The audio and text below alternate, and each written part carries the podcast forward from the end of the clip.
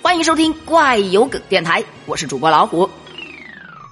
前两天看到一则视频，说呀，在湖北有一理工科硕士爸爸，信心满满的解儿子一年级的数学题，做了十分钟都没解出来，坚持不看答案是这个爸爸最后的倔强啊！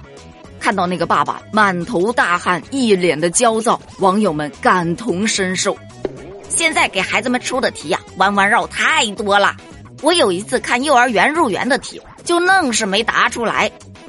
也许是他想的太复杂了，这出题的人就喜欢玩什么文字游戏，目的就是不管你多高的学历，都能给你给绕懵了。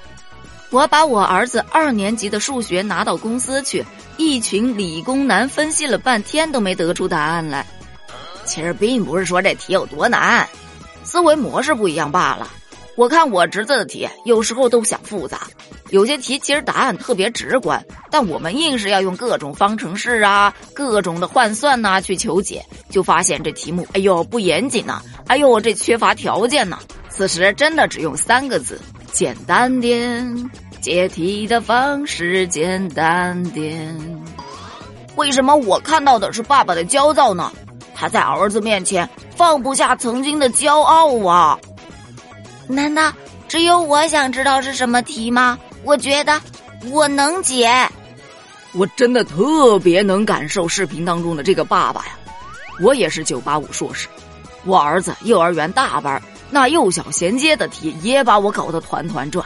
各种有歧义的弯弯绕绕，还不让发散解题思路。你要是拓展出好几个答案呢，他还不行。标准答案只许有一个，连孩子自己都觉得不合理。这个爸爸呀，他可能在想，到底用不用牛顿莱布尼兹公式呢？为什么我有一种满级大佬被新手村任务难住了的感觉？这个题该不会是讲一加一和二的函数关系吧？